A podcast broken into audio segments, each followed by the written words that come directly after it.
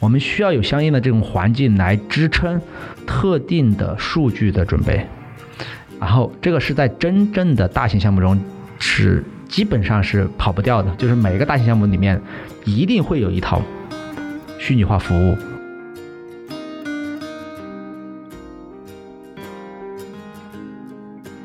所以在这个期间，其实我觉得有一点非常关非常关键的就是 QA 和开发其实是非常紧密的协作的一个一个环节。这个事情有助于研发在开发过程中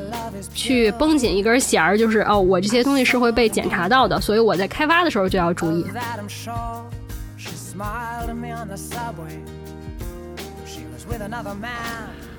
欢迎收听《质量三人行》第五季。如果你是经常收听《质量三人行》的朋友，可能会了解到我们之前聊过的每一期节目几乎都是问题驱动的。可能我们会聊软件质量某个方面的问题，我们会聊测试人员的职业发展和困惑，我们也会聊一些特定的测试问题，比如说性能测试、安全测试。那这一季呢，就是第五季，我们尝试用新的方式。来录制这期节目啊！这一季我们会尝试以大规模的虚拟项目作为背景，来探讨在大规模项目中，按照软件的生命周期的顺序，我们 QA 或者说质量人员可能会遭遇到的与软件质量相关的方方面面的问题。欢迎你的收听。大家好，欢迎大家。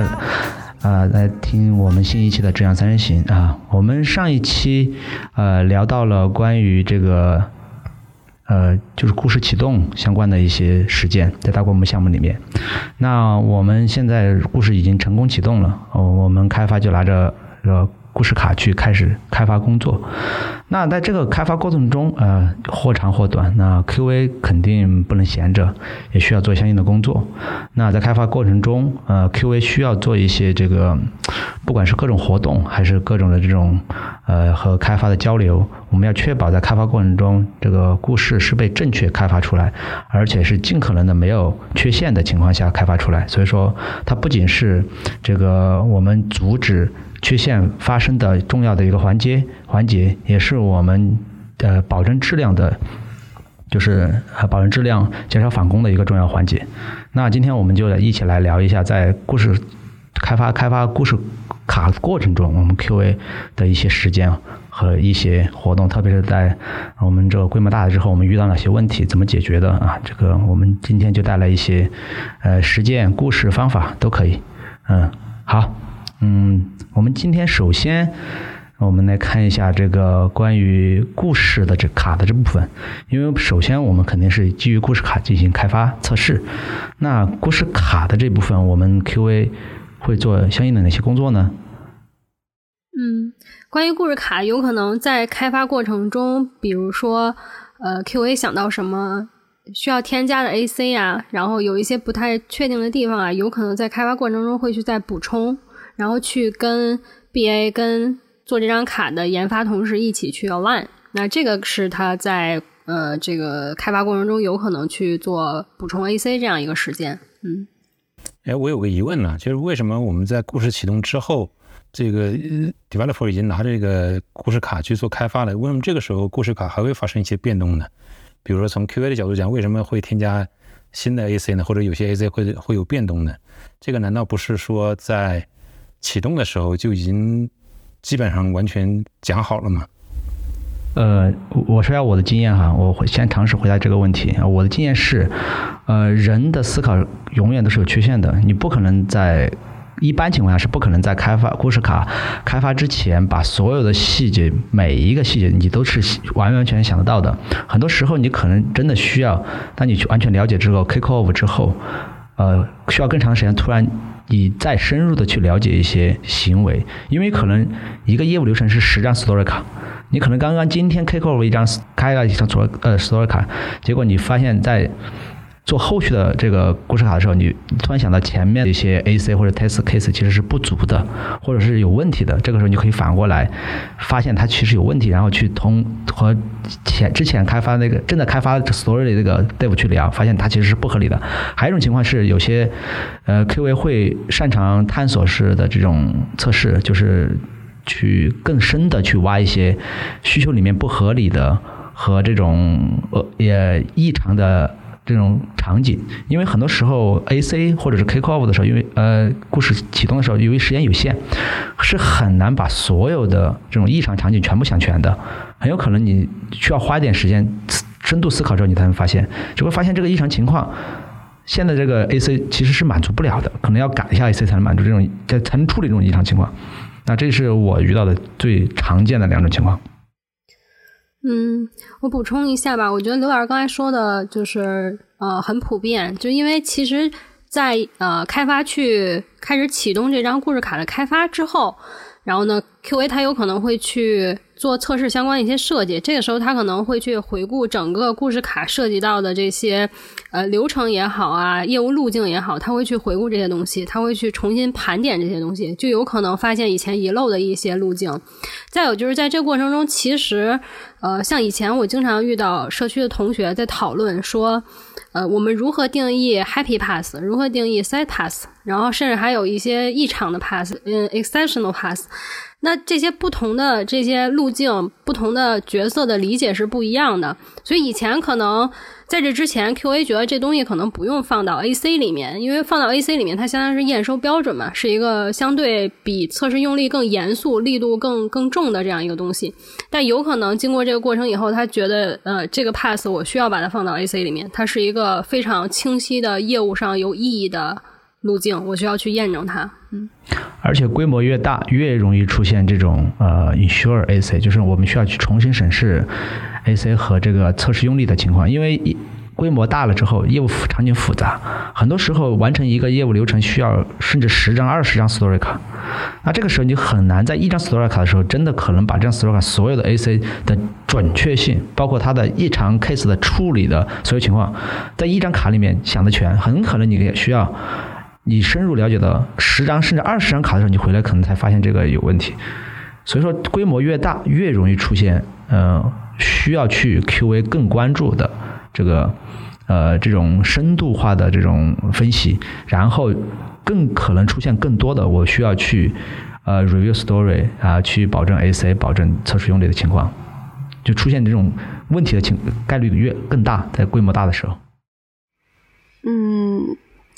嗯，那个就是在，其实，在我们前期哈，可能我们也有很多环节，比如说我们前面讲到了有这个需求澄清呀等等一些环节，去各个角色都会参与。但是当呃我们的开发拿到一张故事卡去真正投入开发的时候，他才能去关注到更多的细节。同时呢，在这个时候，我们的 QA 会去着手去设计详细的测试用例。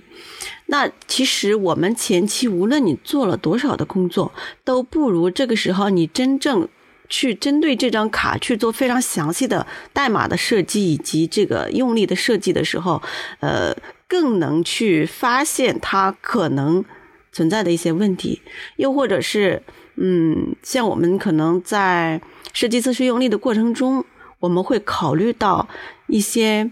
呃，以往系统的一些场用户场景。那可能会就会想到我们在这个故事卡里遗漏的一些情况。其实像刚才两位说到的，都是就是因为我们在这个环节才能真正的非常详细的设计这张卡的内容，所以会有很多的呃，有可能有一些新的发现。嗯，那嗯，再回到刚才说我们在这个卡上可能会做哪些事情哈？呃，一般情况下就是。嗯，开发在拿到故事卡去开发之后呢，QA 是会去着手设计这个测试用例，包括去呃分析详细的分析，说我们要去设计哪些 case，呃，以及去考虑它可能呃要相应的去做这个自动化测试啊等等这样的一些工作，嗯。接下来，其实当这个开发在开发的过程中，我们除了常见的这个用呃用力的设计之外呢，嗯，还有一点哈，我我觉得是我。呃，我个人觉得非常关键的一点，就是在开发他在写这个代码的过程中，QA 其实也是需要去包括关注它的一个进度，包括呃关注他在实现过程中可能遇到的一些问题。这个一方面是可能是我在设计用力的过程中想到的一些需要去跟开发强调的，有可能是说，嗯，某个测试场景。可能会是什么样的，也或者是说一些性能方面需要去着重考虑的问题，也可能是开发他在开发编写代码的过程中遇到了一些，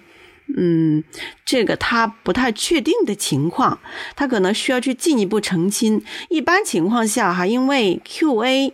在这个团队里面，可能会是跟开发做的比较近的，而我们的业务分析人员有可能啊，不一定每一个我们说小的敏捷团队都有一个。专门的这样的一个对应的一个业务分析师，那么这个时候 QA 它其实要承担一些需求澄清的工作，比如说有的时候我们的开发可能对某一点不是特别确认的时候，会直接找到 QA 来确认。另外一个呃，在我以往的经验中哈，因为跟开发是做一块的，我可能嗯，在我。写 case 设计 case，或者是说我在做这个测试的过程中，我可能想到了关于这张卡的一些点，我就直接跟跟开发开发去说了，或者是说直接去跟开发去澄清了。同样的，反过来也是一样的，开发有这个疑疑点的时候，他也会直接就找我去澄清去沟通。所以在这个期间，其实我觉得有一点非常关非常关键的就是 QA 和开发其实是非常紧密的协作的一个一个环节。虽然看似好像，嗯，可能开发在写代码，QA 这个时候没太多可做的。其实我认为这个时候，呃，这两个角色他们的这个，嗯，这个交互其实还是蛮多的。对，补充一点，嗯，刚才冰玉老师说，在这过程中，QA 和开发之间的这个交互，其实还有一点，就比如说 QA 在做测试设计的时候，他去想他要怎么测这张卡。它有可能会对开发提出一些可测性上的要求。如果这张卡它能被独立的验收的话，呃，它是不是也能被友好的测试？这个是一点。再有一点就是，呃，有时候 QA 会希望有些测试发生在代码级别，呃，不是在我前端去验证或者怎么样，所以它也可以去对研发提出增加底层测试的这个测试用力的这种诉求。那这个是一个比较。比较频繁的一个交互，再有就是 QA 有可能 通过参加代码评审，就是去或者是去看研发提交的代码，看那些 community 的信息，然后去了解到研发的代码质量，这个也是 QA 有可能关注到的，嗯。呃，OK，我们其实刚才聊到了关于 Story 和开发的一些开发人员的一些交互，呃，包括我们去关注他的这个呃 Story 以及 AC，以及帮助跟他们一起沟通，我们需要加更多测试用力。那其实还有测试呃这个可测性的相关的一些东西。那其实我们已经聊到了那最关键的一部分就是测试了。那很多人可能会认为，QA 的测试工作主要是在测试过程中，就是开发完了之后的测试。那其实，在开发 Story 过程中，其实也有相应的一定的测试工作，其实是可以做的。啊，刚才我们说到了一些，那可能其实还有更多。那比如像数据准备啊，像这个呃自动化测试啊，像这个相应的我们说到测试用力设计和分析，更多的用力的这个，甚至是不是可以去执行一些啊？这些是不是我们都可以去做？那我们可以接下来聊一下这一块儿。那这一块儿，我觉得我先开个头吧。我就觉得聊一下自动测试，因为其实在开发过程中，呃，是我们最佳的去实施 ATD TDD 的一个过程。为什么是说我们最佳实现 ATD 的 ATD 的过程呢？是这个时候我们有相应的测试，呃，比较完善的一些验收标准已经出来了。呃，能能能呃分析，能这个确认的基本上已经确认了，然后我们也相应的这个验收测试用力出来了，那么甚至有更多的这个回归测试，就是 story 的这个测，就是除了验收测试用例，还有更多的测试用例出来了。那这个时候，这种测试用例，呃，从理论上来说，我们都是可以在开发。写完代码之前把测试用例给实现了，但是基于 UI 的这个大家都知道很困难，因为 UI 很多时候是没办法确定它里面的元素的这些 ID 啊，或者是没办法确认很多东西，包括它的 UI 可能在开发中在变，所以说很多时候基于 UI 的 ATD 是很难做的。但是其实基于 API 的 ATD 是很相对比较容易做的，我们只要相应的是在开发开发代码完之前得到这个 API 接口的这个契约。那我们就可以基于这个契约创造相应的测数据，并且把相应的自动化测试写完。开发最后，它不仅要它代码要过它的这个单元测试，它还要过你的这个 ATD 的这个 API 的自动化测试。它只有这两个测试都过了，它代码才能去，比如说提交，才能去 check in，才能去达到 DC 的一个前条件。所以说，其实，在开发写代码过程中，是我们。实施 A T D D 最好的一个阶段，所以说可能有些业务系统或者有些形式的这个像 UI 这种功能很难实施 ATD。那其实像 API，其实我是尝试过的，其实完全可以实施 ATD 的。好，这就是关于自动化测试或者 ATD 的一个分享。特别是规模越大，我觉得越需要有这样做。我觉得在这过程中测试相关的，其实。呃，因为我们分工的原因嘛，然后故事卡其实是一个整个的。旅程或者是整个需求不断拆解的过程，对吧？那也就是说，我们每个研发拿到手里面的这张故事卡，它只是整体的其中的一部分功能，很有可能独立交能独立交付的一部分功能。但是 QA 其实在做测试设计的时候，会尝试把它们拼起来，再拼回原来那个旅程，或者拼回原来这个业务。它会去更具备用户视角，去集成的看待这这些零散的功能。那它有的时候拼接的时候，就会发现它可能拼不上。或者是看上去前端是可以拼上的，但是后面一些数据漏掉了，然后数据记录漏掉了等等，这些其实是，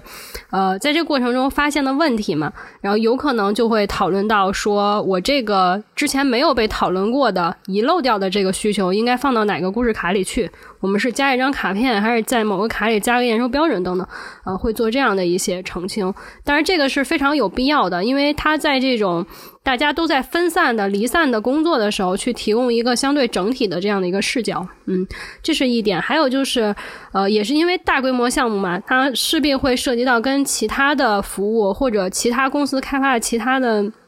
程序系统去对接的这种情况，那但凡我们在开发过程中遇到一些，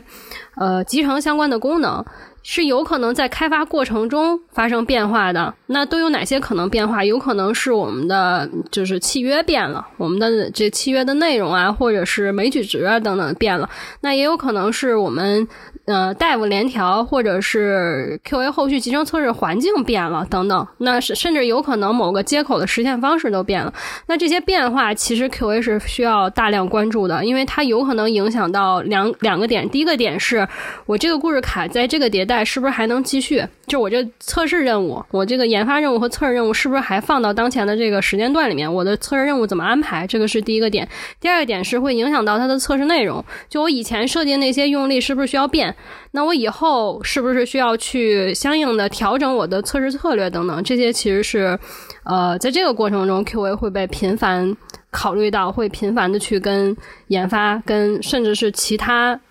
集成方的人去对接的事情，嗯，我我想再补充一点是，刚才呃刘老师是在说这个自动化测试的时候啊，在强调的是一个 ATDD 哈，呃，其实我们可能也不一定是要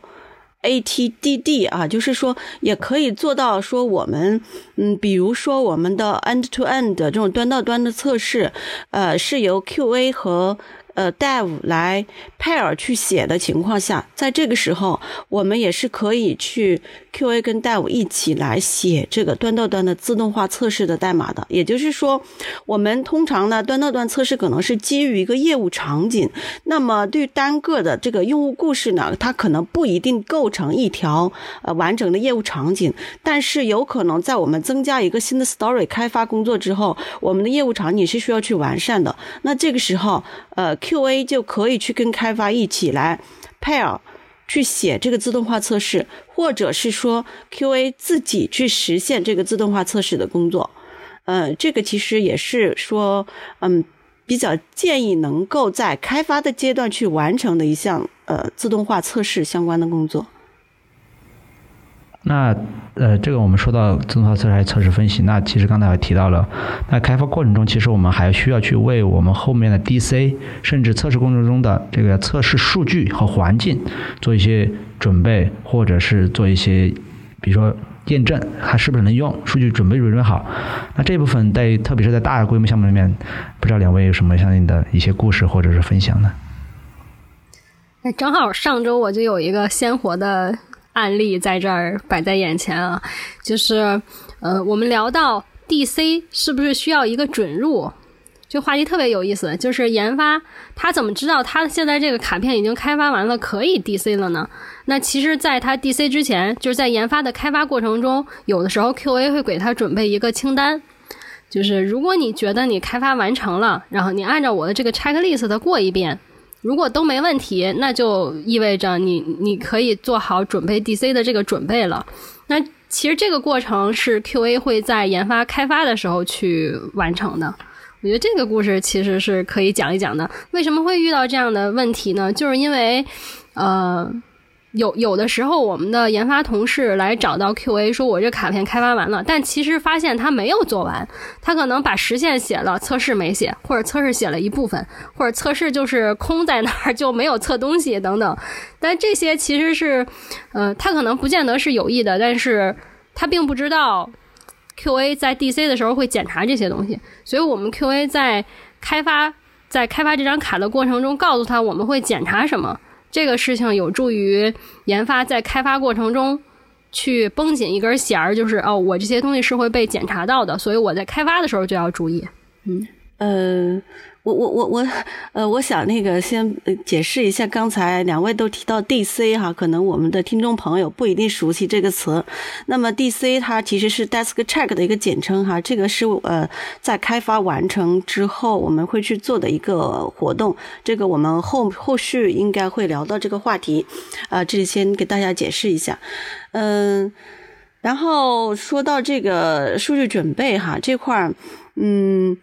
就是我们可能有的时候有一些这个用户故事，它的开发呢，会涉及到需要一些，尤其是这种特别特殊的一些数据，比如说可能涉及到这种性能啊等等，那么它可能会需要去提前准备比较大量的这个数据。这个时候最好就是在开发还在开发的过程中，我们就能够提前的尽可能去把它准备好。这样的话呢，啊，当这个用户故事能够拿到来测的时候，那就可以快速。的去呃投入到测试的这个环节了，尤其是在我们的这种大规模的这种呃团队啊项目情况下，它可能它数据的准备会更困难一些，需要去更多的这个投入，所以在这个阶段呢，去提前把它准备好，也是能够让我们后续的工作能够进展的更加顺利，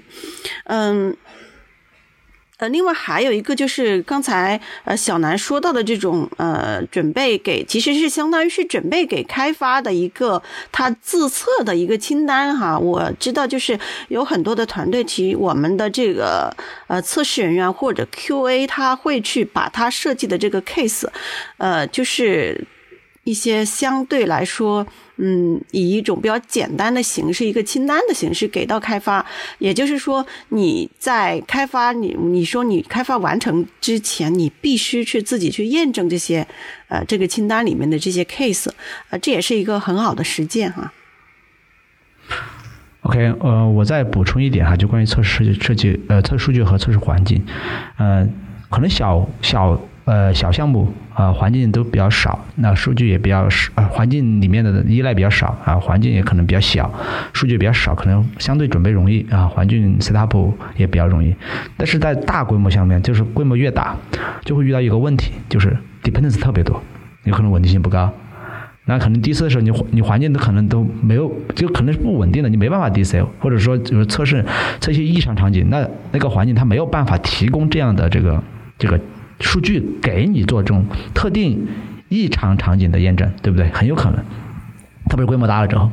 多的很的那种异常场景要处理。那这种时候，其实很重要一点就是想补充一下，就是需要有一个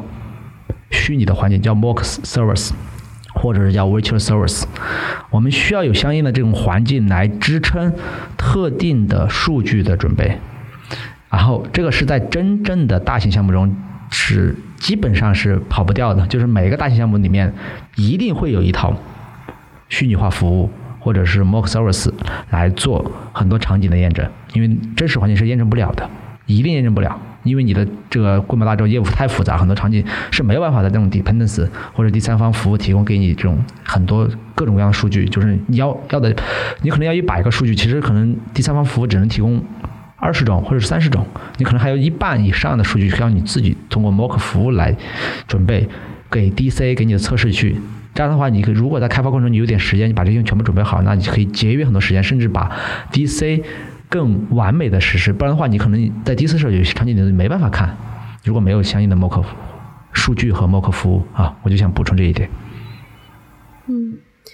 嗯，再补充一点，就是其实刚才两位都提到说数据准备，那我遇到的场景有的时候是量大，就是你可能需要提前批量的去造数；那也有的时候是它量不大，可能挺少的，但是它准备的链路很长，就有可能有的时候，呃，尤其是在这种就是团队的切分是把流程切断的这种情况下，有可能你你在目中游或者下游团队的某一个功能，你要准备的这个数据需要从最上游去准备。就完全真实的这种数据，所以它其实，呃，也也是跟规模大有关哈，就会造成你数据准备上的一定的困难。嗯，这个其实是比较常见、比较会遇到的。所以 QA 其实它会尽可能早的，就哪知道这个功能以后，确定了要开发以后，它可能尽尽可能早的会去联系上游团队去进行数据的一些准备啊，包括有可能集成相关的一些集成点的验证，都会去尽早的聊清楚。Okay. 好，我们聊了一下关于故事本身以及合作，包括测试的部分。呃，我想再补充一点，刘老师，呃，就是关于这个用户故事的测试这块儿哈，嗯。我们可能呃传统以为就是认为是说开发完成了再做测试，那么我们在敏捷的这个过程中，其实我们是会强调说我们的测试是持续的，以及我们的测试会左移，我们会持续频繁的去做这个测试。呃，除了我们提到说呃有这个 CI 呃就持续集成的这个流水线来去持续的去测试以外，通过自动化的测试去持续的提供反馈以外，呃，我们的 QA。呃，在开发在写那个 story 写这个用户故事的过程中，其实有的时候也会测到这个 story 相关的一些点。呃，为什么这么说呢？因为 QA 的这个测试环境，它其实也是要频繁的去部署的。呃，就是这个时候，因为我们是持续的去提交。那持续的频繁的去部署，自然你就会带有这个新开发的这个用户故事的代码，而不是说等它整个用户故事开发完了才提交。那这个时候我们不能说去排斥你涉及到这个新的用户故事的内容，我就不去测它，或者说不去管它，而是我们当我们在这个版本里面去测其他用户故事的时候，我们正好也可以去测到这个正在开发的。涉及到某些功能的时候，有可能也会发现一些问题，这个时候也是可以去给去给开发人员去反馈，让跟他确认的，他是不是说在最终开发的过程中，真的开发完成的过程中，真的就会存在这样的一个问题。当然，有的时候可能是由于是一些半成品，这个我们也是需要能够去呃辨认出来，是到底它是真的有。这个 bug 呢，还是说可能是由于半成品造成的？呃，这是也是想提醒大家去呃，作为 QA 呢去关注的一个点啊。嗯啊，谢谢冰云老师的补充。那我们刚才聊到了关于 story 本身的 AC 呀，它的 requirement 呀，包括设计啊、合作啊，甚至我们聊到测试部分。那我们其实还要关注一个更为重要的点，其实，在敏捷里面是特别重要的点，就是变化。那敏捷里面唯一一个真理就是，我们是会一定会是在持续变化的，就是唯一的不变就是一直在变。那我们其实，在开发的 story 过程中，QA 其实也会遇到各种变化，不管是个呃这个契约的变化，刚才说的做 ATD，那突然这个契约它开发设计过程中，他发现他没有办法按照契约来完成所有功能，他需要改变他契约，他可能环境突然他需要去改变一下什么东西。或者是说它的进度有改变，那像这种情况下，特别大规模里面，在故事开发过程中，这种改变会给 QA 带来很多这种可能不适，甚至是一些呃困难，就是会可能可能可能会阻止 QA 去去完在 DC 之前完成一些工作啊，或者是带来一些阻碍，导致 QA 没办法按时完成需要准备的环境数据啊，或者是呃反正各种这种意外情况导致 QA 可能信心受损啊，或者是工作无法完成。那这种情况下，大家有没有遇到过上面的什么的 case？有什么下好的方法跟大家进行分享呢？嗯，我在研发过程中遇到的。就是 QA 需要关注变化的一点，就是比如我们每会有每日站会嘛，然后站会的时候，大家会同步这张故事卡昨天的状态是什么。那有的时候，呃，大夫就会把卡挪到 blocker 里面，就是我这个卡今天我没法工作在这张卡上，原因是什么什么，然后他就把他卡挪到这个 block 里。然后 QA 这时候需要追问一下，就是你 block 的原因是什么？因为有的时候他 block 原因真的是他没法工作在这张卡片上，有时候 block 的原因可能只是针对那个开发来说是原因，有可能他 block 在数据上，但这数据恰好 QA 手里有。啊，所以这个信息的同步过程，一个是 QA 你要关注变化，呃，有可能这个变化会引起你工作内容、工作进度的变化；再一个就是有可能你可以给其他人提供一些帮助。嗯，因为比如说像测试手里面有哪些测试相关的资产、测试数据啊、测试环境啊，包括测试用例啊等等，团队成员可能并不是非常的完全清楚。那这时候信息的同步就很重要，有可能 QA 是可以给其他人提供这样的帮助的。嗯，呃，我个人觉得哈，这个变化其实我是可以拥抱的。呃，没有，没有，呃，特别不爽的这种情况发生哈，嗯，就习惯了。就是当你有这个心态，你就不觉得它有什么了，因为一直是呃知道它会发生变化，所以还好。但是的确，作为 QA 需要去关注，嗯，包括我像刚才小南提到的日常的这种我们的站会啊等等，就是其实我我前面也聊到说，因为 QA 可能跟开发其实做的很近的情况下，会啊更多的能够关注到。嗯，带舞他们可能涉及到的一些变化，我这里突然想到一个点哈，刚才可能嗯没有聊到，正好也就这块呃可以提到的啊，就是嗯有的时候可能我们的带舞他会有些由于嗯之前没有太过呃。没有，呃，由于之前没有去很好的去澄清的一些点，在它开发的过程中发现了一些问题，呃，有可能是需求设计方面的。那这个时候呢，有有可能我们的开发会去跟业务分析去去沟通去澄清，这个它有可能会发生一些变化。那这个时候有一点要特别关注的就是，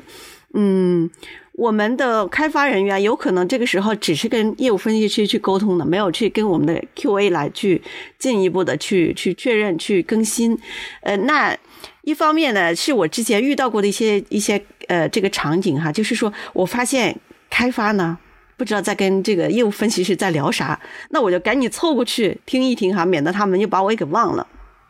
这是一个方面，就是说，另外一个呢，我也会去强调，跟团队去强调，就是说，呃，当开发和业务分析师如果说他们聊到了一些变化上有一些变化的时候呢，需要去跟 QA 去沟通。另外一个呢，就是还是像我们前面提到的，包括像这种日常的站会啊，我们就去更多的去关注。呃，这个开发和以包括业务分析师的他的一些更新情况，就可能前一天他们聊到了某一个点，正好呢，我我有可能是请假了，或者是说我在忙别的，没有被呃他们去去给没有给我更新到，那这个时候是需要去关注的，这这一点特别特别的重要哈，我觉得需要提醒一下的。嗯，呃，关于变化，我也想提一点哈，补充一点，就是关于需求的变化。啊，特别是大规模项目里面，我们经常会发现，当我们 QA 去发现有些需求不合理，或者是漏了一些需求，那这个时候很多时候，或者是 BA 自己发现需求漏了，或者 PO 发现需求了，他会强制的去想把这个需求加到当前的 store 里面，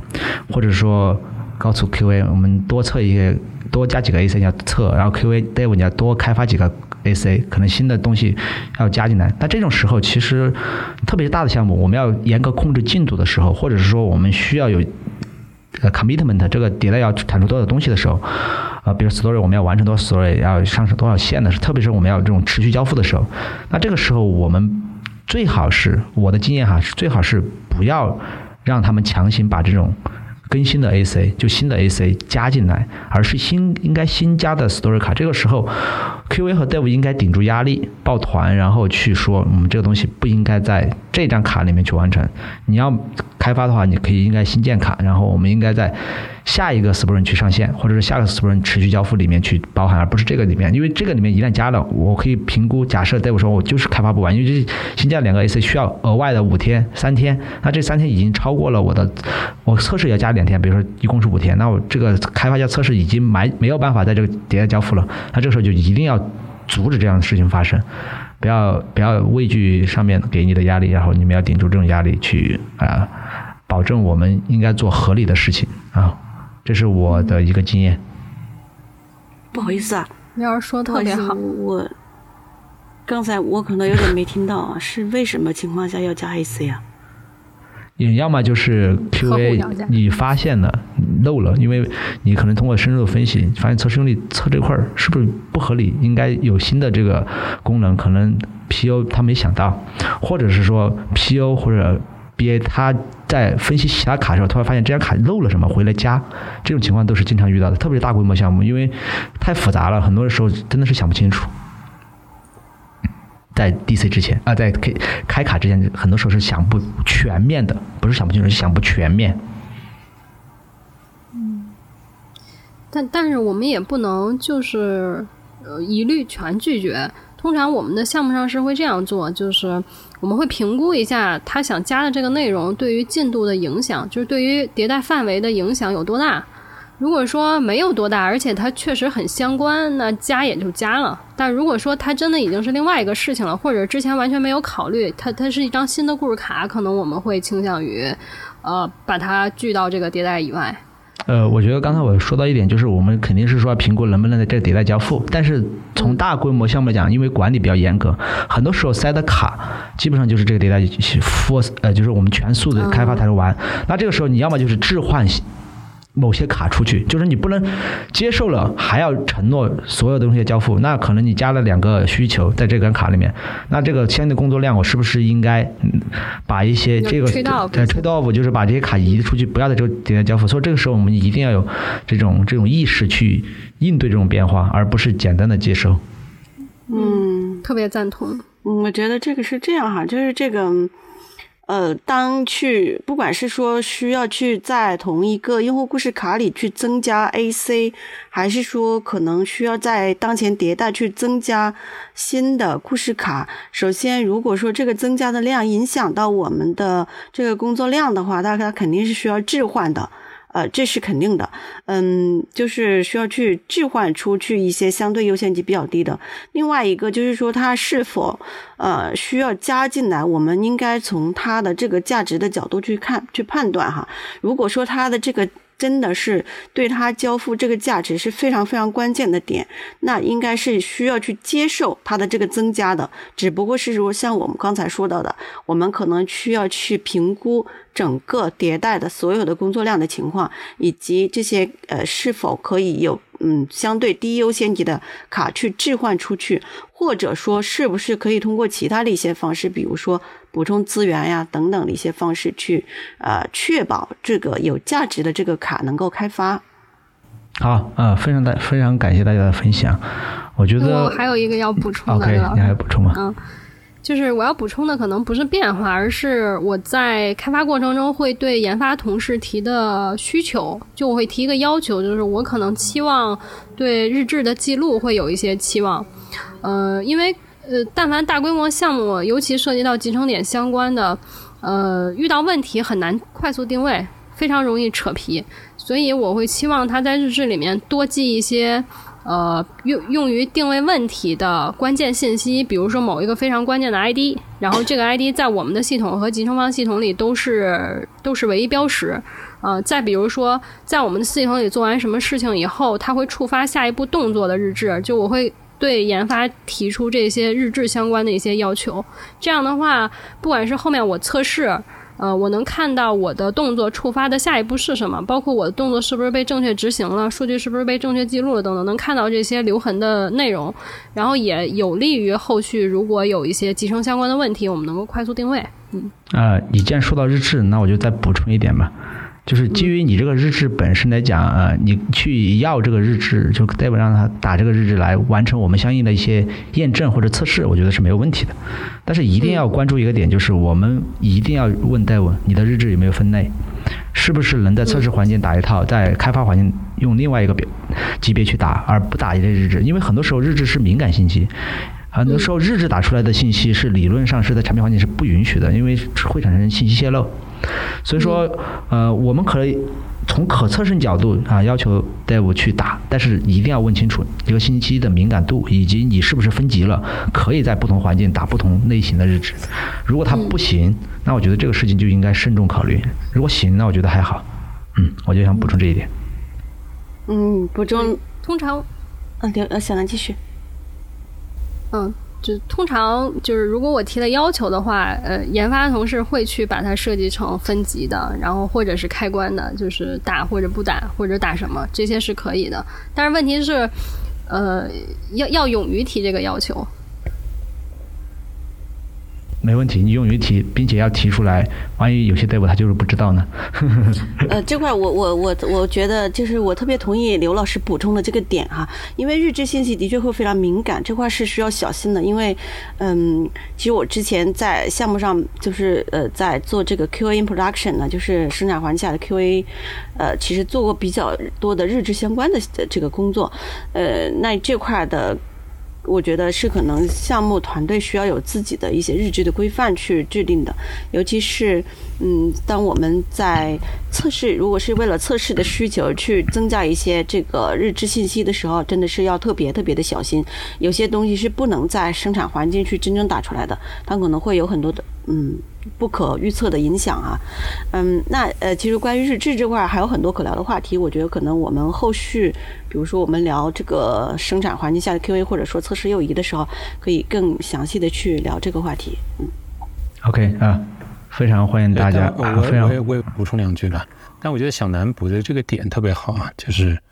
QA 是可以要求 developer 去做一些配合的，对于测试的可测性上。那日志不管是敏感不敏感，但它是一个例子嘛，那就意味着你还可以要求 developer 再去做其他的一些很多事情，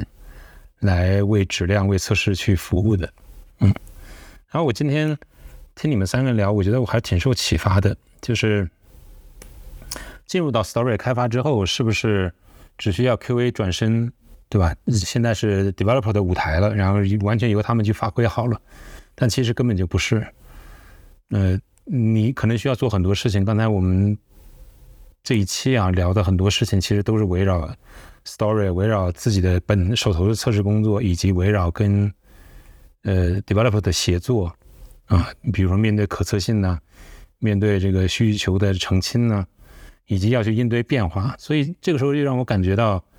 ，QA 在 story 进入迭代开发之后，对吧？我们假设有几个 story，它各自开始自己的旅程了，有的。两天，有的五天，有的复杂的 story 可能要做一个迭代，对吧？它这个这个时候这个 QA 它像是一个，我想我想起一个词啊，它在 DevOps 里面有个词叫 orchestrator，orchestration，就是它你你 QA 是可以把自己想象成一个编配所有这些事情，你要去关注人和需求的变化、实现的变化，对吧？新进来的一些变化可能引起 AC 的变化、集成的变化，对。但是所有所有的所有，它最后的出发点其实都是为了质量嘛，所以，所以答案就是，我觉得 QA 这时候恰恰不应该把自己放成一个呃放在一个旁观者的一个位置，而是放在一个主呃主动的一个位置来应对各种变化，同时为了质量负责，对吧？这时候你可能还要驱使 developer 去为你服务，是吧？你同时要去驱动他成为质量的共建者。嗯，我觉得这个时候其实 QA 在呃，在好像是以 developer 为主要呃舞蹈舞蹈舞蹈者的这个场景下，其实 QA 往往其实应该是做到更多，嗯，所以这是一个 QA 完全没有办法忽视嗯旁观的一个场景，在这个迭代里面。我觉得凯峰补充的这特别好啊，让我想到了一个，就是说在这个过程中 QA。呃，应该更多的去跟开发去协作啊，协作来完成很多的事情，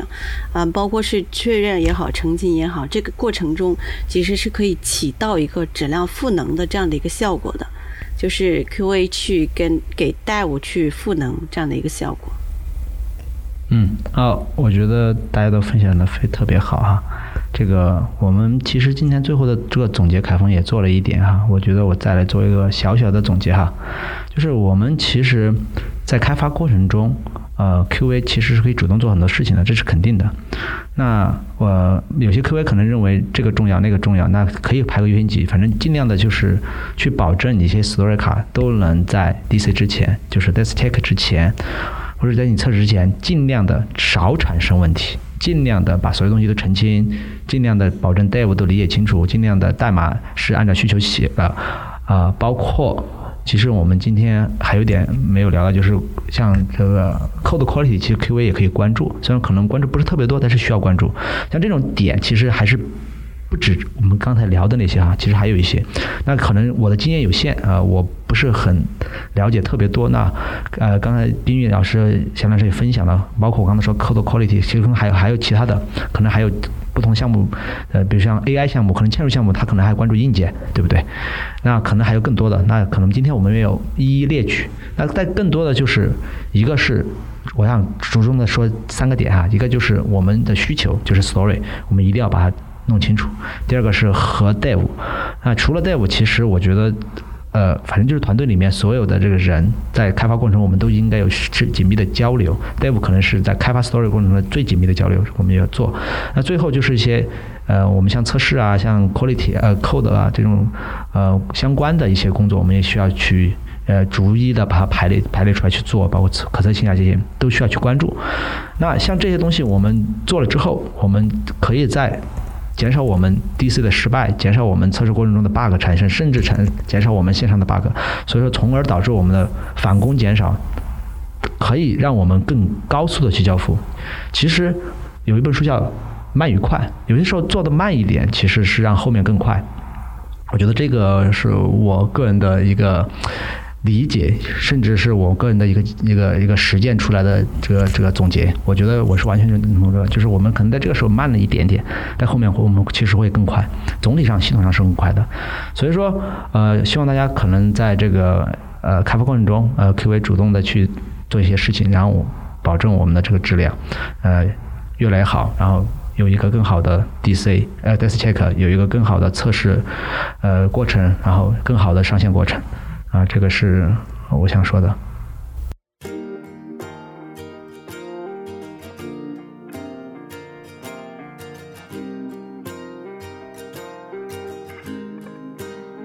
谢谢收听《质量三人行》，这是一款来自斯特沃克的播客节目。我们关注软件行业测试领域的现状和未来，质量和测试人员的职业发展。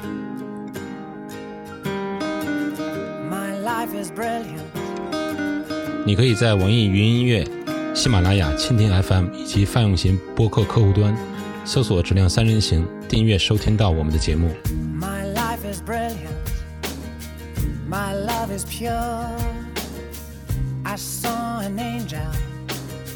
Of that I'm sure. She smiled at me on the subway. She was with another man.